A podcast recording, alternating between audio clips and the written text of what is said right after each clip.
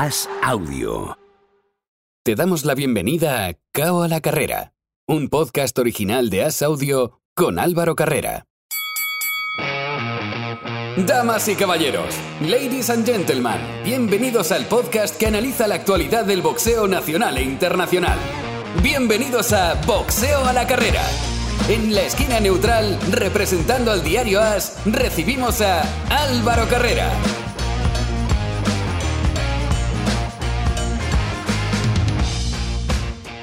Hola, ¿qué tal amigos? Bienvenidos a una nueva edición de Cao a la Carrera. Bienvenidos al tiempo del boxeo aquí en Cao a la Carrera. Como siempre, como cada semana, es el momento de meternos en el ring, de meternos entre las 16 cuerdas y analizar la actualidad del boxeo.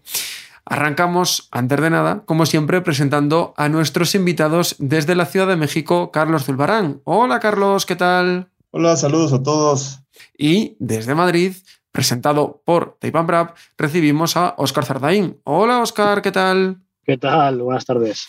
Tenemos mucho que contar porque por fin, al fin, empieza la actividad en el mes de, en el mes de, de febrero, empieza el boxeo a moverse y bueno, empieza todo un poquito pues a, a tener un tono más normal. Arrancamos, eso sí, con lo que pasó el fin de semana pasado, en concreto el jueves pasado, que Maravilla Box realizó una velada en el Within Center, donde Maravilla Martínez, Martínez derrotó por decisión unánime 99-89, 98-90 y 99-89 a Macaulay McGowan. En esa misma velada, Bernard Torres se proclamó campeón Ivo Iberoamericano del Superpluma al vencer por decisión unánime 96-95, 94-96 y 96-94 a Mauro Peruene. Y también en esa velada destacamos que Brandon Moreno se impuso por decisión unánime 59-55, 60-54 y 60-54 a Alejandro Torres. Oscar, ¿qué tal las sensaciones después de la velada? Porque el espectáculo yo creo que estuvo bien. Eh, la gente creo que disfrutó de muy buenos combates, sobre todo los tres últimos que estuvieron muy parejos. Sobre todo los dos penúltimos, perdona. El de Sergio sí que estuvo menos parejo porque fue, bueno, lo, lo, llevó bien, lo supo llevar bien. Sí, pero bueno, eh, aún así, un par de rounds que, que, el inglés creo que pudo ganar, que, que bueno, con Sergio no sabes ¿no? si puede dar el bajón en los rounds finales y al final, mira, acabó en grande, derribando al oponente y, y, haciendo yo creo que una, una gran faena, ¿no? Que dirían en el mundo del torero, del toreo. Eh, pero yo en línea general estaba muy contentos con la velada, salió muy bien, vino bastante gente para ser un jueves y creo que hubo un ambiente agradable, ¿no? Quizá pues el rival de, de Boris Polets fue el muy flojo, ¿no? Pero bueno, bastante que encontramos uno a última hora y, y el combate de Brandon creo que fue competitivo también. La, la, el récord de, de, de, Alejandro Torres no, no lo hace merecedor de, de, realmente de la calidad que tiene, tiene mucha más calidad de lo que el récord dice. Y luego el combate entre Torres y Peruene a mí me pareció un, un, drama constante, ¿no? Porque no sabías muy bien de dónde se iba a decantar y al final se impuso la fortaleza de Torres, sobre todo en los rounds finales, pero hasta el quinto asalto iba perdiendo. Te veía yo en, en la pelea de Torres mirando por un lado, por el otro, no lo veías nada claro. Es que para los que teníais implicación en esa pelea, uf, eh, fue muy, muy ajustada y, fue, digamos, dramática, ¿no? Como, como suelen decir en Estados Unidos, porque podía pasar cualquier cosa. Sí, acabaron los dos sangrando, eh, con moratones. Y la verdad que no, yo hasta que no llegó el séptimo por ahí, que vi que poco a poco siguen poniendo la fortaleza de Torres, además hay un asalto, no recuerdo cuál, que le hace mucho daño abajo, que casi lo derriba. Eh, la verdad que lo, veía bastante, bastante complicado. Eh, me sorprendió para bien Peruerne, y salió un gran combate, la verdad. Así que bueno, creo que ha sido un examen muy duro para, para Torres, que tiene que aprender muchas cosas de él. Y también hay que tener en cuenta que finalmente fue en superpluma y, y no en el pluma, ¿no? Entonces el rival le sacaba, le sacó en el pesaje casi un kilo y posiblemente ese día el día del combate le sacaría alguno más, ¿no? Así que bueno, contentos, pero bueno, es una del típico combate para tomar apuntes. Y eh, en esa velada, como decíamos, Maravilla Martínez ganó a McGowan y esto era lo que nos decía Maravilla después de, del combate. En el vestuario del Wizzing Center me recibe Sergio Maravilla Martínez después de la cuarta victoria, después del debut, ¿no? Porque han pasado tanto tiempo. ¿Cómo te has sentido lo primero? ¿Cómo te sientes ahora mismo? Bueno, buenas noches, Álvaro. Bueno, la verdad que me siento muy contento, muy feliz por haber hecho un buen trabajo, haber hecho todo lo planificado con Agustín, con Tinín Rodríguez, todo lo planificado con David Navarro. Creo que fue un trabajo muy completo que hicimos, bastante completo y es una noche buena, una noche, con, una noche que podría haber sido difícil, pero que pude, pude resolverla. Lo ibas preguntando a todo el mundo. ¿Cómo me habéis visto? ¿Cómo me habéis sentido? Eh, ¿Cómo te has visto tú? Me sentí con mucha comodidad, con mucho dominio de tiempo y distancia. Me sentí manejando bien prácticamente en todos los terrenos el combate. Entonces digo, a ver, eh, capaz que yo por ahí lo veo mal.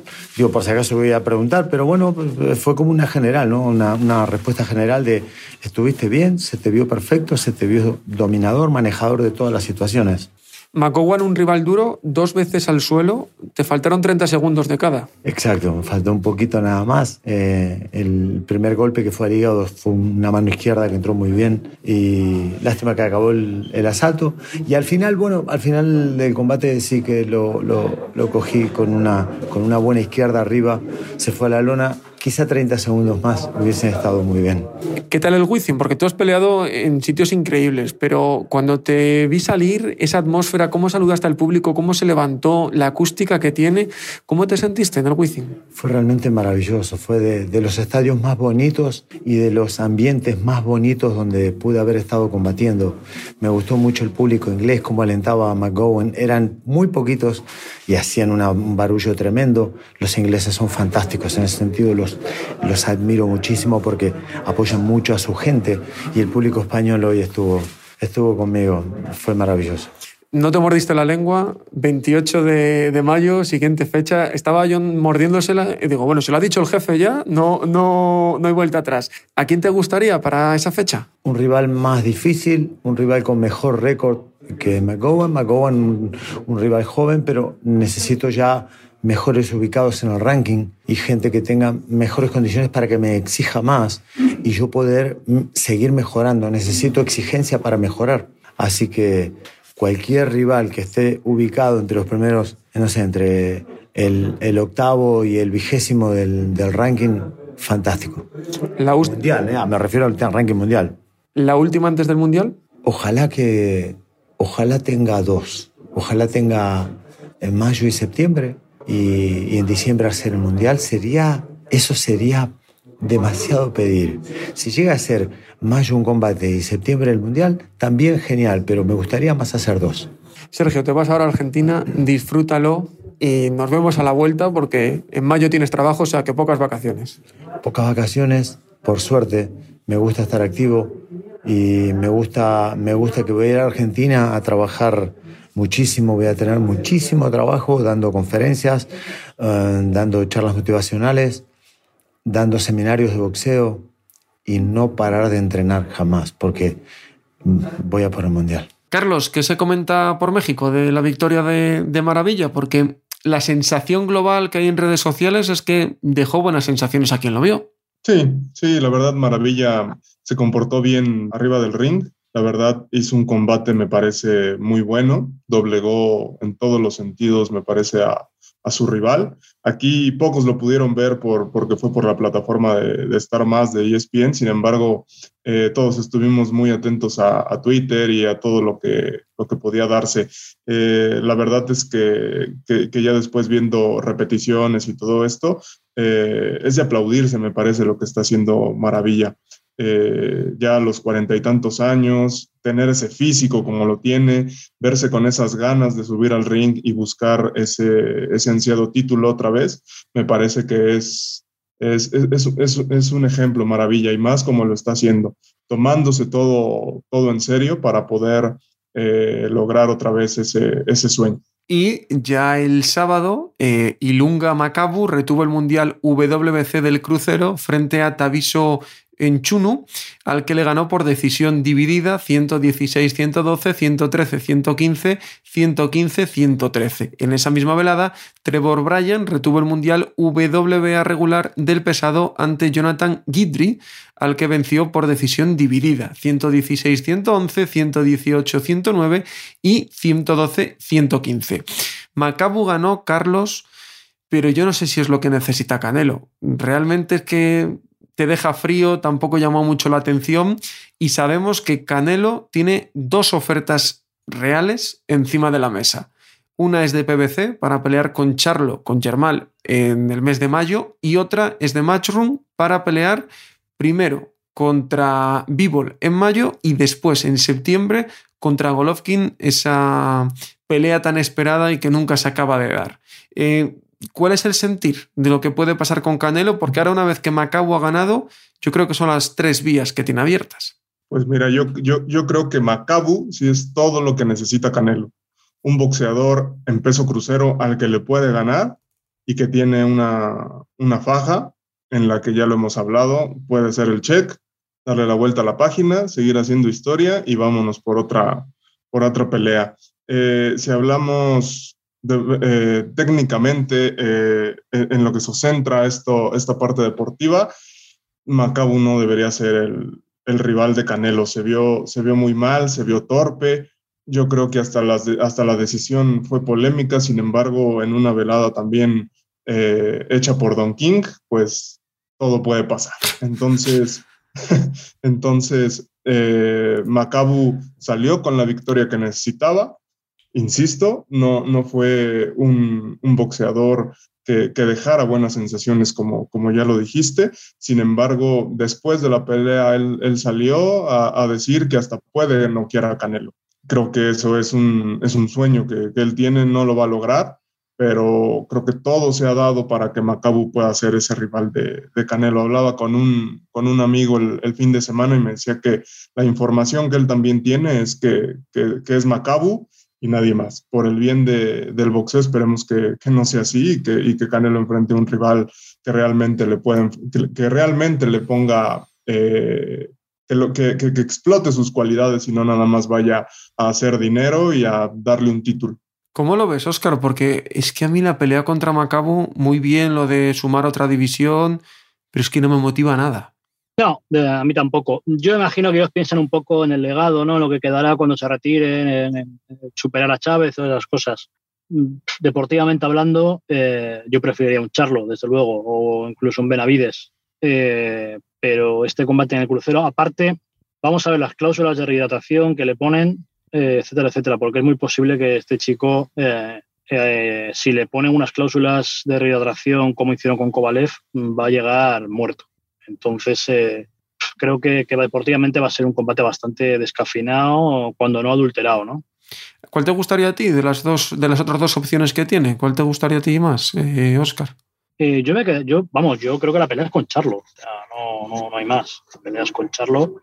Es la que todo el mundo quiere ver. Es el rival eh, al que no le puede poner ningún tipo de cláusula de nada porque es un, está en su peso, básicamente, aunque sería en supermedio, pero es un rival que viene subiendo de pesos inferiores como él y, yo creo que es un combate que se pagaría bien y que, y que levantaría mucha expectación, pero es verdad que eh, si vemos, como se suele decir, eh, eh, la relación riesgo-dinero, mucho mejor Macau. ¿Y cuál te gustaría a ti más, Carlos? Porque yo sé que tú esa pelea con Golovkin es de las que te llama. la verdad es que, es que sí. Eh, lo platicaba yo contigo en, en podcasts anteriores, en, en, chats privados. Yo vi ganar a Canelo las dos ocasiones anteriores, la que fue empate y la que obviamente ganó. Eh, sí me gustaría ver otra vez a Canelo y ahora sí que, que, lo pueda noquear. Sin embargo, me canto también como, como Oscar por, por un posible pleito con, con Charlo. Me, me, parece que los estilos se van a acoplar muy bien y van a dar una, una pelea, una guerra que, que, creo es la que, la que necesita Canelo. Eh, hablando de lo que decía Oscar de, de, los cortes de peso y eso, también por ahí mencionaban que Canelo no iba a subir eh, más de 180, 185 libras. Entonces la rehidratación para, para Macabu sí va a estar un poco complicada. Veremos a ver qué pasa, porque sigue deshojando la Margarita Canelo Álvarez y veremos a ver por, qué parte se decanta. Hay que recordar, como siempre, que esto lo grabamos el lunes nosotros y que se publica el miércoles, que puede que haya novedades antes de que se publique el podcast. El resto de resultados del fin de semana. Robson con Seisao se impuso por decisión unánime a Xavier Martínez y es el retador oficial WBC eh, al Mundial, ese Mundial WBC, en el Superpluma. Además, en España, en Vitoria, victorias de Fran Mendoza y Tetez, y Cato Mendoza hizo en su debut nulo contra Charlie Álvarez.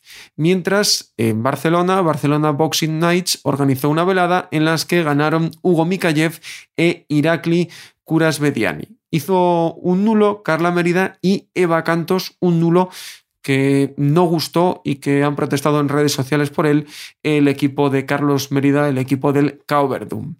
Para este próximo fin de semana, en cuanto a calendarios, está programado en Miami, no aparece de momento rival, Narciso Carmona, el español que reside y entrena en Miami, eh, pelea por primera vez a seis asaltos, tiene un récord de cuatro victorias y tres derrotas. O sea, y tres por KO, perdón. Tres, cuatro, cuatro, combates, cuatro victorias y tres por KO.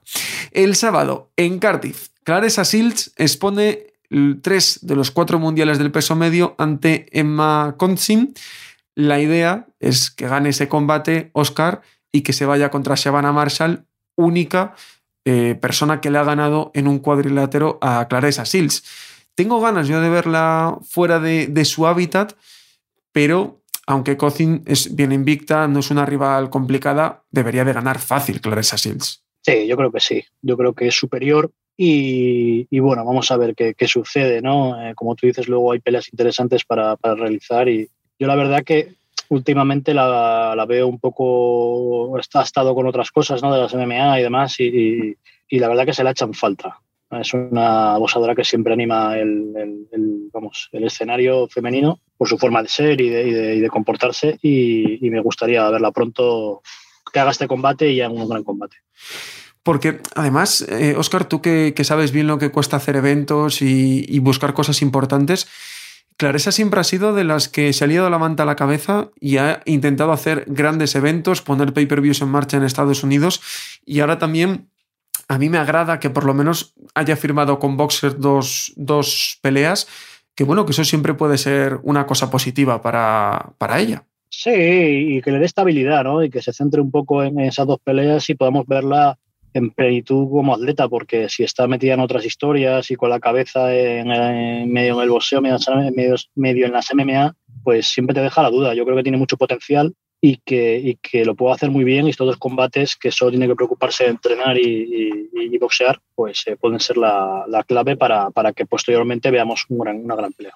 Y el combate estelar de esa velada, Chris Eubank contra Lion Williams, un combate muy interesante, va a ser el estelar, como digo, de, de esa velada en Cardiff.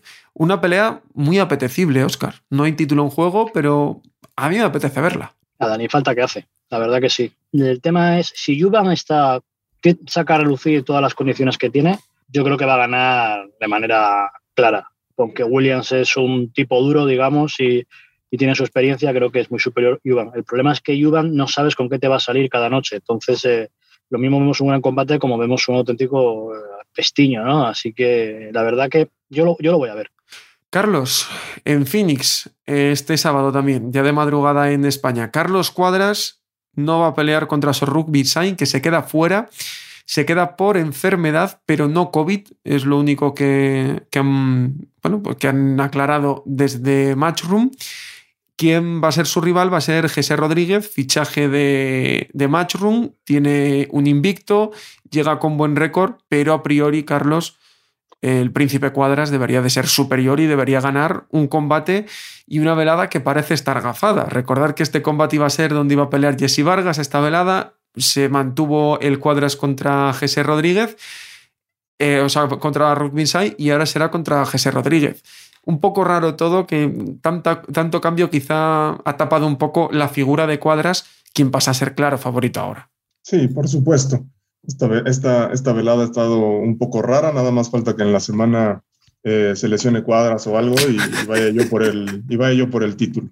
Pero eh, en teoría Cuadras luce superior a un, a un boxeador invicto, joven. Cuadras tiene que, que poner su experiencia eh, sobre el ring, tiene que demostrar porque ella fue campeón mundial y salir adelante eh, de esta pelea. Me, preocupa un poco la inactividad de, Carlos Cuadras, que, viene también desde, desde aquella derrota con el, con el Gallo Estrada acá, acá en México.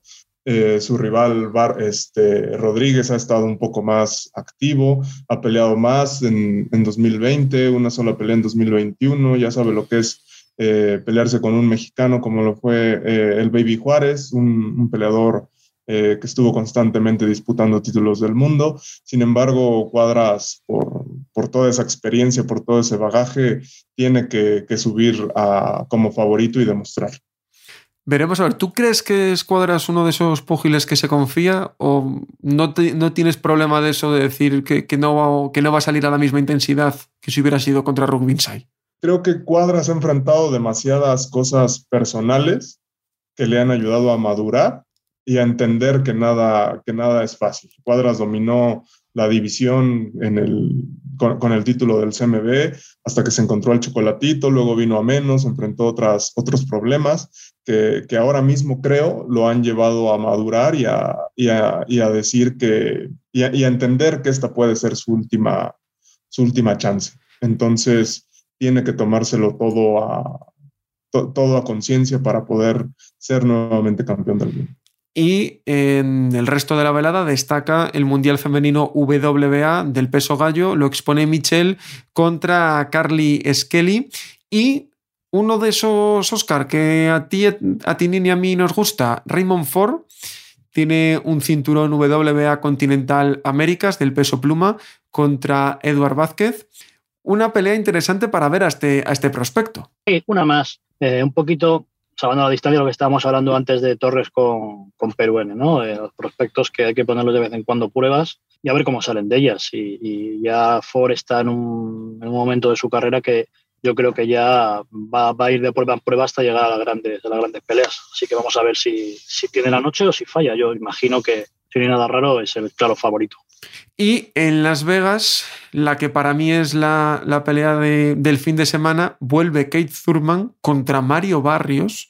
Un Kate Thurman que no pelea desde que perdió con Pacquiao. Muchísimo tiempo de inactividad, Carlos, contra un Mario Barrios que dio la talla contra, contra Gervonta Davis, a pesar de, de acabar noqueado. Veremos a ver si subir de categoría le es un lastre contra alguien que además es grande, como, como es el caso de Thurman. Claro. Eh, otro que tenemos que ver cómo, cómo se comporta en, en el ring. Sabemos de, de, las cualidades de Thurman, sabemos que, que se lo toma también a conciencia, que, que, hace una, buen, una buena preparación, pero tantos años sin subir al ring, al final, eh, al final pesan y lo vimos también la, la, semana pasada con Gary Russell. Tenemos que esperar cómo, cómo sube de físico, cómo, que, si, si no está oxidado, si, si, las cualidades después de tantos años siguen siendo las mismas. Eh, creo que este combate por tanto tiempo de inactividad es, es de, de, pronóstico reservado. No es un buen cliente para Thurman Barrios, ¿eh? Oscar.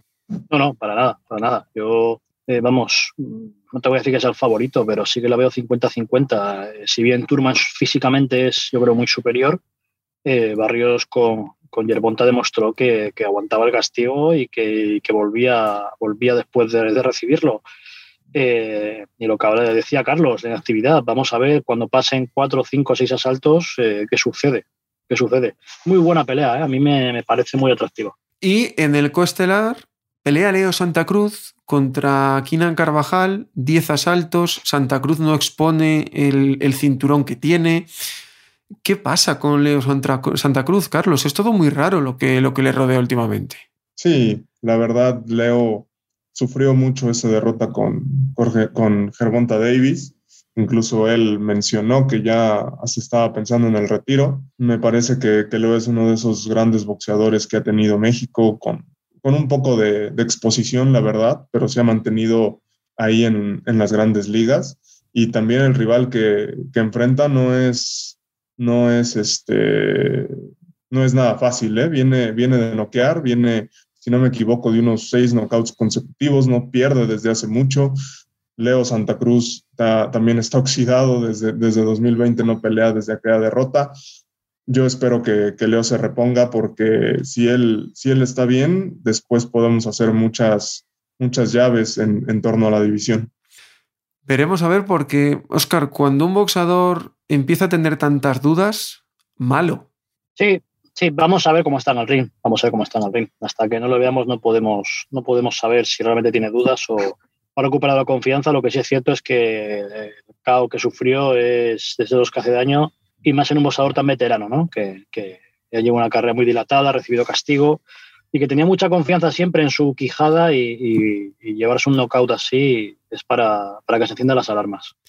Y eh, por si fuese poco este fin de semana, tenemos otro mundial el domingo en Filipinas. René Mark IV expone el IBF del mínimo ante Pedro Tadurán. Fuera de lo que ya hemos comentado, queríamos también señalar dos apuntes. La semana pasada lo hablábamos aquí.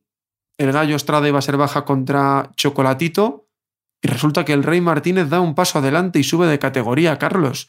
Qué valiente el Rey Martínez, Eddie Reynoso también que sin demasiada antelación aceptan una pelea complicada. Sí, por supuesto. Me parece que, aquí el rey no tiene absolutamente nada que perder por, por, las condiciones en las que se da este, este enfrentamiento. Ya lo mencionabas tú, demasiada, demasiada premura para cerrar el combate, subir de división contra uno de los mejores, eh, como lo es el Chocolatito. Me parece que, que el Rey Martínez va por, va por la gloria nada más. Eh, es, sabemos de su boxeo en Tron, que va por, que va por todo y, espero que, pueda dar esa gran sorpresa. Qué valiente Oscar el Rey Martínez, porque él estaba muy cómodo de campeón en su división. No, no necesitaba esto, pero busca la gloria, como dice Carlos. Sí, bueno, esto es, como se suele decir, ¿no? En la mili se presupone la valentía, a los mexicanos también, los adores mexicanos se les presupone la valentía. Eh, pero sí, es una apuesta arriesgada, pero yo creo que le puede salir bien, es muy fuerte y imagino que habrá habido un buen dinero por medio, o sea que es una, buena, una bonita oportunidad. Y además, la semana pasada también se confirmó la pelea que todos estábamos queriendo ver en el boxeo femenino, Katie Taylor contra Amanda Serrano, 30 de abril en Nueva York qué pelea nos espera, Carlos, y de esas que yo creo que pueden cambiar el, boxeo femenino. Sí, por supuesto, me parece que es una de las peleas eh, que, más, que más podemos recordar posteriormente, que, va, que, es de esas como que parten, es, es, parteaguas. Eh, es una, una, gran pelea a la que debemos estar atentos porque son, son dos peleadoras que para mí ya son históricas en este, en este deporte. Y viniéndonos a España, hablando de noticias, eh, la semana pasada se confirmaba que Gallego Prada y Musa Golam llegaban a un acuerdo con MTK para trabajar en conjunto.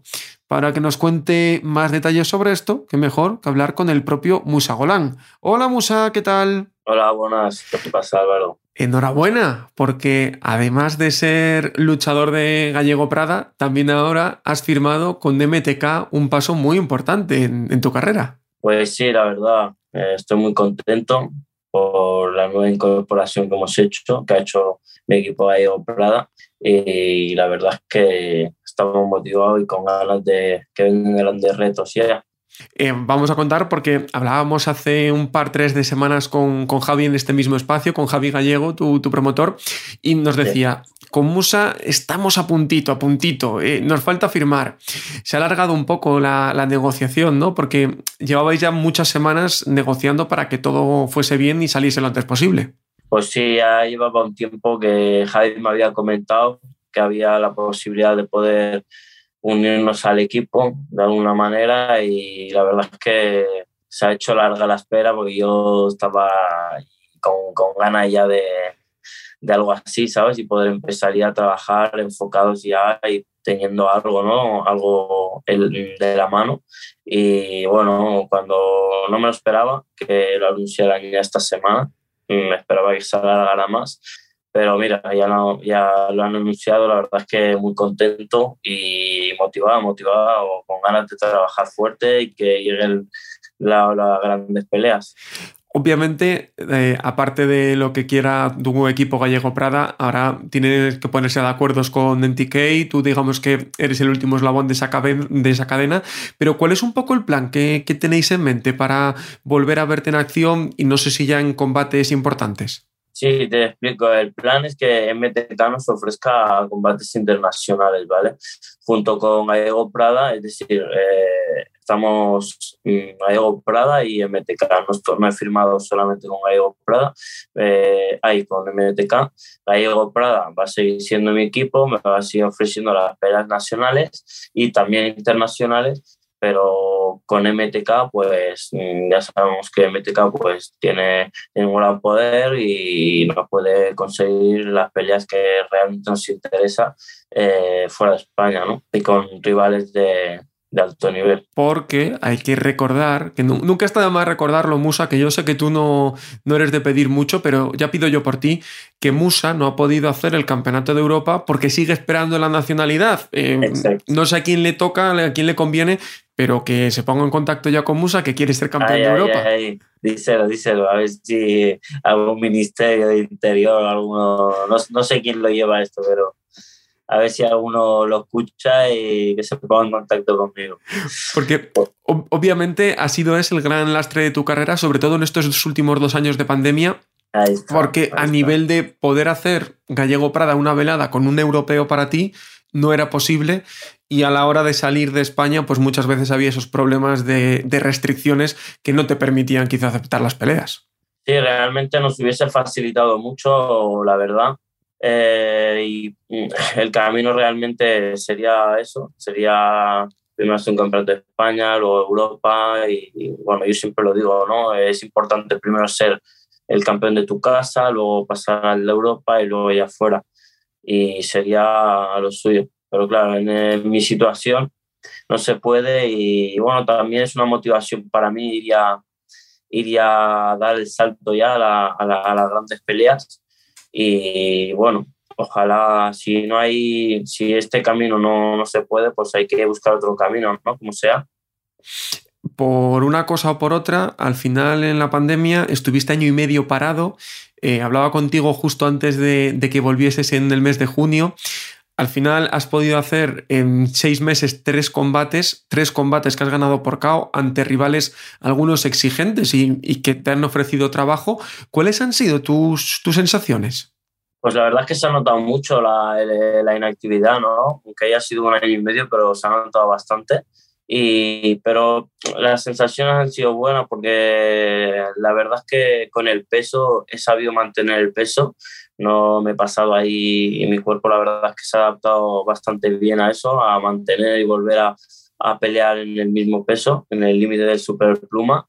Y la verdad es que las sensaciones han sido buenas, pero sí que es verdad que se ha notado, se ha notado en, en, el aspecto eh, velocidad, físico, quieras o no, estar un año, pues bajas un poquito el, ritmo, ¿no? pero la verdad es que mm, poco a poco, pasando las peleas, me he ido sentido mucho mejor. E incluso en la última pelea, que peleé con un rival zurdo que era habilidoso, pasaba muy bien las manos, alto. Y al principio sí que me sentí un poquito como que no iba tan suelto, ¿sabes? Como de costumbre. Pero luego me he ido soltando y me he empezado a encontrar con, conmigo, yo el de siempre, ¿sabes? La verdad es que ahora me siento bien, siento que, que incluso estoy en, en otra forma, mejor forma física. ¿El Musa que se frustraba porque no salía todo lo del gimnasio pasó ya a mejor vida o todavía salió un poco frustrado en los últimos combates? No, la verdad es que poco a poco me estoy notando mucho mejor y estoy saliendo un poquito mmm, más contento porque veo que eh, puedo resolver el combate cuando hay dificultades y eso es algo bueno, ¿no? De poder ponerse contento y de decir, bueno, al final eh, el boxeo es así, ¿no? No esperes que desde el primer round eh, vaya todo bien porque siempre van a haber momentos de dificultad, momentos en el que se te pone difícil la pelea, pero ahí es cuando tienes que demostrar que puedes resolver, ¿no? Eh, ¿Eres de los boxadores que te gusta ir viendo a posibles rivales? ¿Estás atento a cómo se mueve la división o vas estudiando en cada momento? Pues la verdad es que me gusta ver los mejores de mi división, me gusta tenerlos ahí fichados cerca, ¿sabes? Porque nunca sabes, ¿sabes? Y la verdad es que sí que voy viendo, voy viendo a los de, a los de mi peso, está eh, a nivel europeo, está Selfa Barrett, Joe Cordina, eh, Archie Sharp, y bueno, los voy viendo. También en un poquito más está ya en, alto nivel. No me, no me hables del alto nivel porque eh, te voy a preguntar yo por ello. Que eh, Esa pregunta era trampa, era para ver si, si podía seguir por esa vía o no. Porque tú en 2019 ganaste un cinturón WBO, estás rankeado y estás cerca de, subir mucho en cuanto tengas un escalón más de, combates, pero obviamente quiero preguntarte por cada uno de los cuatro campeones del mundo. Sakura Stevenson, ¿qué, qué me dirías de él? Para mí el mejor superpluma actualmente el mejor superpluma y para mí el mejor boxeador de superpluma que va a haber. Kenichi Ogawa, campeón IBF, esto me lo permito yo, quizá el más desconocido de todos. Sí, el japonés, eh, la verdad es que es un boxeador con mucho ritmo, fuerte, pero yo creo que es uno de, de los rivales que, que, me gustaría enfrentarme con él porque no lo veo un rival tan complicado como por ejemplo Shakur Stevenson. Oscar Valdez, campeón WBC. Oscar Valdés también es muy buen boxeador, la verdad, pero también lo pondría entre con el japonés. Shakur Stevenson ya te he dicho que para mí es el, top del momento. Y Roger Gutiérrez, quien va a defender el próximo, este mes de febrero ya el, su campeonato, es el último, el campeón WBA. La verdad es que también es un boxeador fuerte y con mucho ritmo, pero también lo veo que sería, sería un, buen rival para mí. ¿Cuál prefieres de los cuatro? ¿Por pedir? Por pedir. Cualquiera de los tres, la verdad. Cualquiera de los tres. Obviamente todos tienen un campeonato del mundo y eso es lo que quieres, ¿no? Ahí está, ahí está. Pues Musa, te agradezco mucho tu tiempo con nosotros, que ojalá que dentro de poco volvamos a hablar para que ya estés en una gran cartelera de MTK. Muchas gracias, Musa. Gracias a ti por la invitación, Álvaro. Qué buen acuerdo, Oscar, para, para Musa, que ya hay ganas de, verle con continuidad. Y como hablaba con él, ese problema de no tener la nacionalidad le ha restado mucho. A ver si ahora le van saliendo los grandes combates que, merece por calidad. Sí, sí, yo estuve con Javi hablando en la, en la velada sobre, sobre el tema y están muy ilusionados y creo que sobre todo les va a ayudar a, buscar rivales acordes a la calidad de, de música que le hagan subir en los rankings. Así que espero que, que sea un buen acuerdo y que, que, les ayude todos, todos estos años que tienen por delante porque tiene mucho futuro. Pues a ver, ojalá que así sea porque es uno de los mayores talentos que tenemos en España. Con esto vamos poniendo el cierre a este primer bloque del día de hoy de Cao la carrera. Como siempre, Carlos, un auténtico placer. Al contrario, muchas gracias a ustedes. Saludos. Oscar, un auténtico placer también. Un abrazo hasta la semana que viene. Y a vosotros que estáis del otro lado, os escuchamos dentro de siete días para hablar de más boxeo o en un ratito, en unos segundos, para hablar de MMA. Y ojo, que venimos con sorpresa. Chao, chao.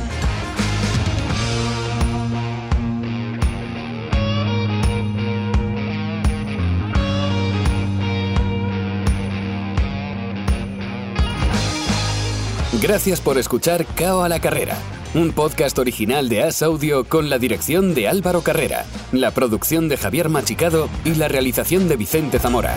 Todos los miércoles en la sección de As Audio en as.com.